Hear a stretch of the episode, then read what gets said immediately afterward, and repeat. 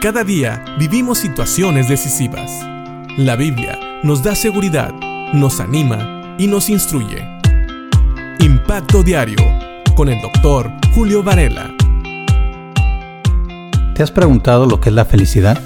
En el Salmo capítulo 1, versículo 1, vamos a ver que la Biblia nos da una definición de una persona que es realmente feliz. Dice la palabra del Señor, bienaventurado el varón que no anduvo en consejo de malos, ni estuvo en camino de pecadores, ni en silla de escarnecedores se ha sentado. Sabes, la palabra bienaventurado es una palabra que no usamos ya muy comúnmente, pero es una palabra que significa feliz. Es feliz una persona que no anda en consejo de malos, quiere decir que no escucha el consejo de los malos.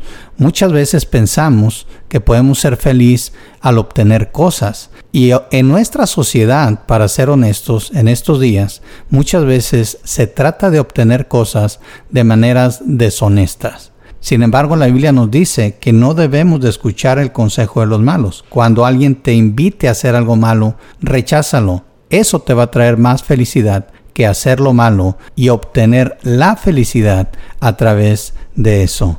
También nos dice aquí que no estuvo en camino de pecadores. Hay otras versiones que nos dicen que no se paró en el camino de los pecadores. En pocas palabras, es una persona que no camina las sendas que no le agradan a Dios. Esa es una persona feliz. Nuevamente la sociedad nos va a decir que no, que hacer aquellas cosas que no le agradan a Dios trae mayor felicidad. Acuérdate, hay un dicho que dice, no todo lo que brilla es oro. Y así es con las cosas de este mundo. Satanás es el príncipe de este mundo y siempre va a tratar de hacer las cosas de este mundo más atractivas que las cosas que Dios nos pide. Finalmente, vemos en este versículo que dice que es feliz la persona que no se sienta en silla de escarnecedores. ¿Qué quiere decir esto? Bueno, primeramente la palabra escarnecedor es una persona que blasfema, una persona que se burla, una persona que hace escarnio, como dice aquí,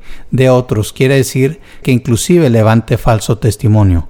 Y por eso no debemos de sentarnos, quiere decir tener comunión con personas que actúan de esta manera.